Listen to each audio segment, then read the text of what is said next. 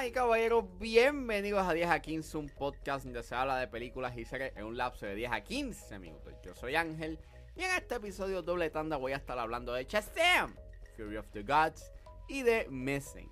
Shazam, Fury of the Gods está disponible en HBO Max. Ah, no, espérate, que ya no es HBO Max, ahora es Max. Está disponible en HBO Max, mientras que Missing está disponible en Netflix. Así que setback, relax, que 10 a 15 acaba de comenzar.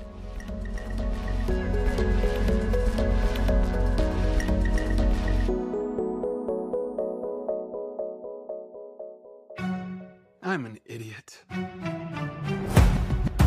It's showtime! I don't deserve these powers, if I'm being honest. Like, what am I even contributing? ¡Ow! Pues Shazam!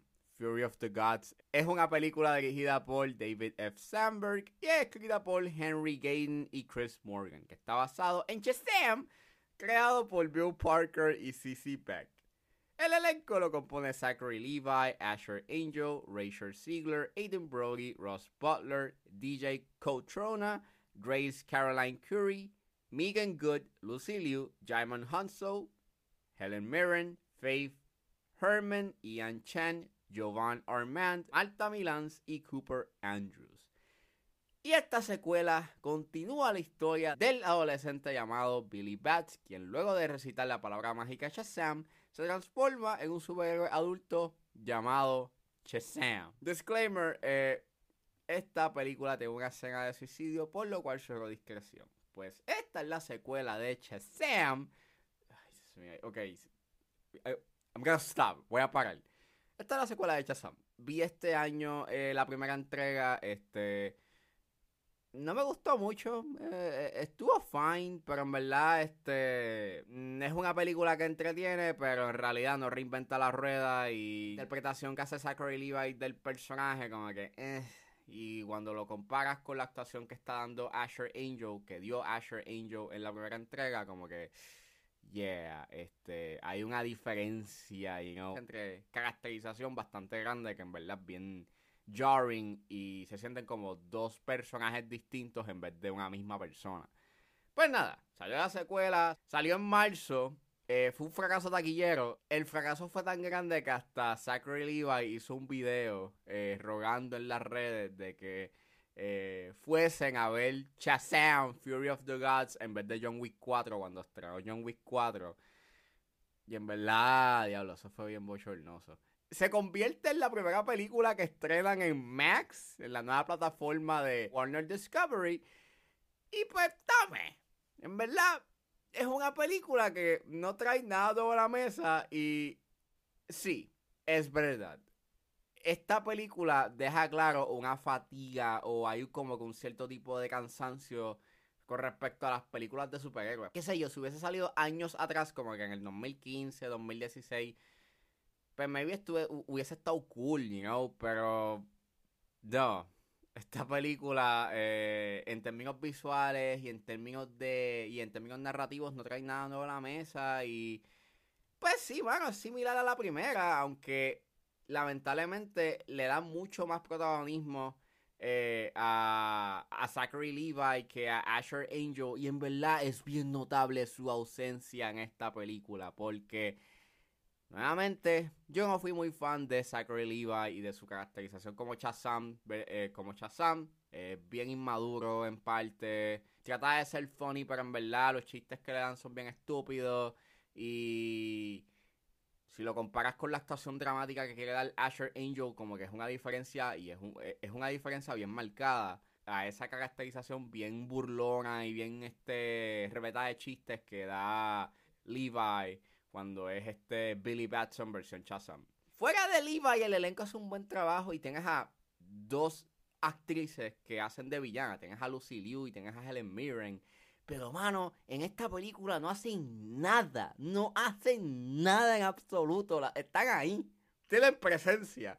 Que hagan cosas de villanos. Sí, a veces hacen cosas de villanos, pero en verdad no es nada de memorable. No son villanos muy memorables y es una pena porque Lucy Liu, o sea, e, ella puede ser una buena villana, pero no le das nada. No le das nada para, para hacer. Y Mano, esta película no tenía que haber- Esta película peca del. Tiene el mismo issue que la primera entrega en que no tenía que durar 2 horas y 11. No, tiene, no, no era para durar tanto. Esto era fácilmente una película que, que pudo haber durado una hora y 50, una hora y 45. Y creo que hubiese sido mejor, mucho más resumido, más compacto. Dura tanto y es porque habla de los. Porque tengas estos temas de la familia, el concepto de dejar ir. Pero entonces no se desarrollan y son temas y storylines que hay con respecto a algunos personajes que pues están ahí, pero entonces no los desarrollan y, y pues están ahí pues, de relleno, de filler, para, eh, para, para llegar a esta duración de 2 horas y 11. Es una pena porque sí, hay unos temas que están bien interesantes que le pudieron dar un elemento bien emotivo a la película, pero cuando llegan esos momentos emotivos pues no me importan porque pues no lo, no, no, no los desarrollaste porque se fueron por una tangente de, de- por una tangente de tirarse chistes y mucha acción. Y aunque pues la acción está fine porque pues tienes un buen uso del CGI en su mayoría. Hay unos buenos diseños llenos de, de criaturas y pues este y aunque al final si el CGI se ponga un tanto cuestionable, por lo menos en su mayoría está consistente, o sea, se ve bien. Eh, a veces se tiran unos efectos ahí medio Doctor Strange que también están cool y están trippy, pero pues mano, tú lo has visto en otras películas, lo viste en Doctor Strange, o has visto estas secuencias donde criaturas invaden una ciudad en, en otras películas de superhéroes que son pues mucho más entretenidas y que la acción es mucho más dinámica. Aquí, pues el tercer acto so, sobreextiende su big action set piece y hasta un punto pues deja de ser interesante. Y esa es básicamente Shazam. Esta película, pues, qué sé yo, si te gustó la primera, pues maybe te va a gustar esta. Pero en realidad, eh, es una película, e- es, es una de estas películas que uno ve y dentro de unos cuantos días, si alguien viene y te pregunta, Acho, mano, ¿viste Shazam? Te va a pasar de que cuando te digan eso, tú vas a estar como, ah, diablo, sí es verdad, yo la vi. No, no, mano, no me gustó. Y pues eso es básicamente Shazam, Fury of the Gods.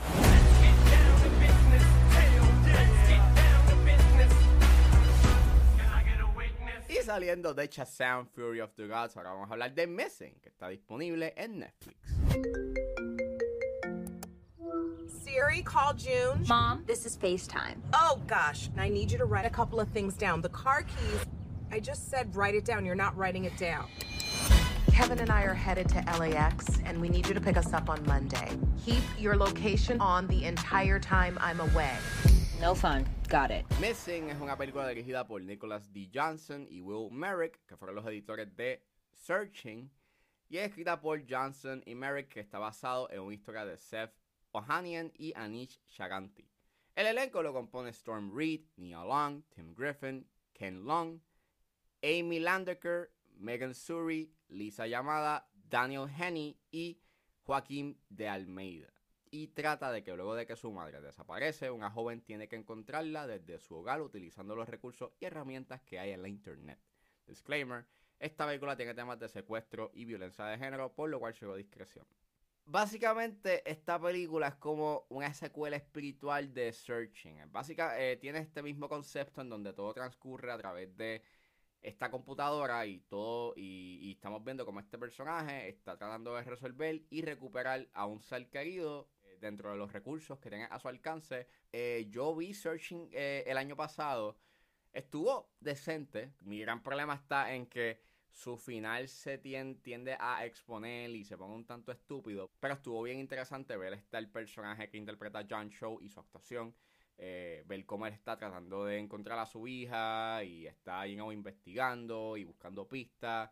Y, estuvo bien interesante ese componente investigativo, al igual que pues la actuación de John Cho. Missing está ok, está igualmente de ok. Tienes muy buenas actuaciones por parte de Storm Reed y Joaquín de Almeida. Me gustó mucho de que Joaquín de Almeida hace tiempo que yo no lo veía actuando. Y me encantó mucho de que este tuvo una gran presencia en la película y la actuación de él estuvo bien chévere. Storm Reed, pues, ella es una excelente actriz. Nuevamente, ese, ese elemento de búsqueda activa dentro del caso, pues, sigue siendo bien intrigante. Claro, maybe no es tan innovador como lo fue Searching en su momento, porque pues es una sort of secuela. Me encanta mucho de que a pesar de las limitaciones que tiene esta película, porque todo transcurre dentro de esta laptop, en esta computadora, este, hay momentos que llegan a ser tensos por esas limitaciones que hay, por esa única perspectiva que estamos viendo, you know, eh, de la película.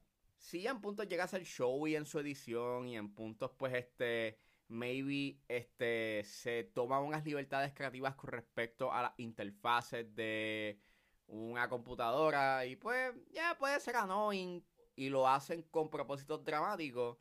Y sí, en puntos llega a ser como que melodramático, este con respecto a unos zoom ins y unos zooms que hacen este cuando están eh, cuando están en webcams al igual que tienes esta música o tienes esta música orquestral que pues en punto llega a ser como que pues nuevamente bien bien melodramático. Sí siento de que depende de muchas conveniencias para que se dé esta narrativa y en verdad sí eso es bastante annoying y creo que lo peor de todo es su tercer acto, que termina siendo bien estúpido con estas decisiones bien ilógicas que toman los personajes.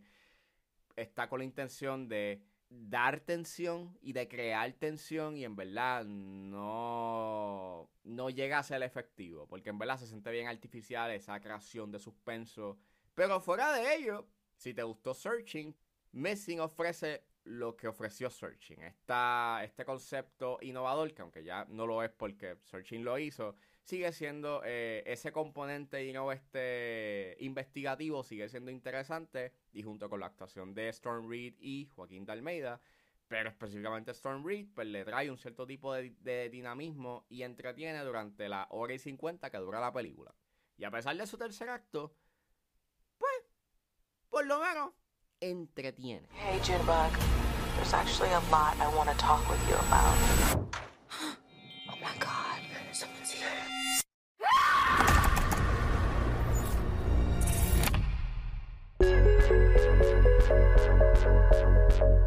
Bueno, eso fue todo en este episodio de 10 a 15.